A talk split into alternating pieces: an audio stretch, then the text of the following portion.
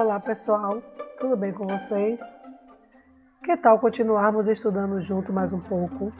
Hoje vamos falar um pouco sobre cinética química e vamos entender por que, que algumas reações são tão rápidas e outras são tão lentas que, observando a olho nu, achamos até que elas não estão ocorrendo.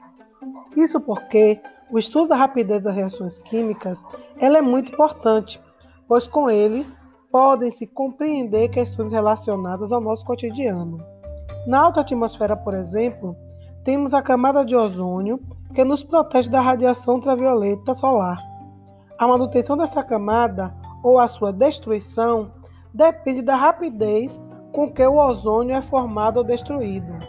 Assim, na medida do possível, é útil a gente continuar monitorando o tempo em que as reações químicas ocorrem em alguns casos, é importante até acelerar o processo, como é o caso da conversão do monóxido de carbono liberado pelos escapamentos dos automóveis em dióxido de carbono. Essa reação, no entanto, é uma reação mais lenta em condições normais.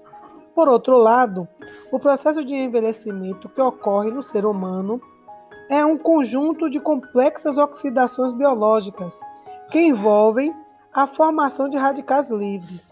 É desejável que esse processo seja lento, é claro, porque ninguém quer envelhecer, né?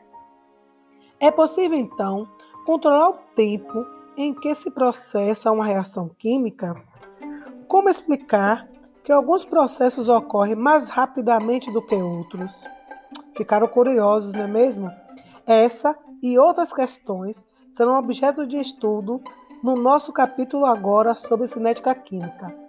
Comecem a ler o AVA, preste atenção no que está sendo colocado lá e vamos juntos descobrir muito, muito, muito sobre esse contexto.